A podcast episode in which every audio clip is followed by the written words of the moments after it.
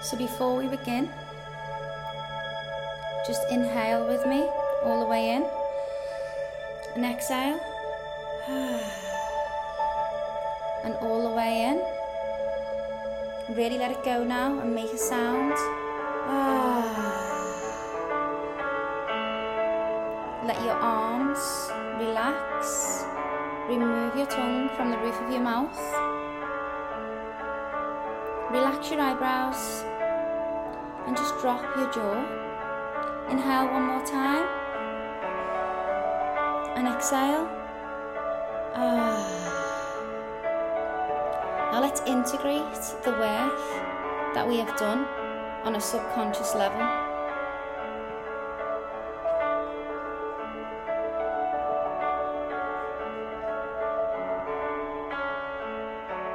Accountability. Say it with me. I am accountable. I am accountable. I am accountable. I take accountability in my life. There is nothing outside of my control. When I choose to take accountability, I can create real change. Creating space. What's in our life that's not serving us?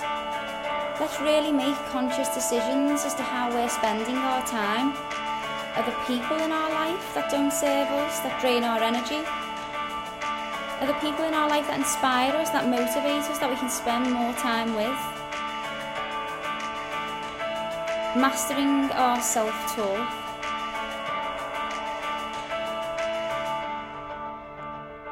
There is only one person known to you as I.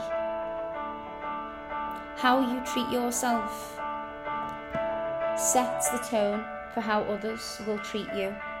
You matter. You are important. You deserve your time, love, and attention. Celebrate your wins. Be gentle with yourself. Look at yourself in the mirror and show yourself the love and consideration that you deserve. And you will seek no outside validation because you have given all that you need to you. Let's continue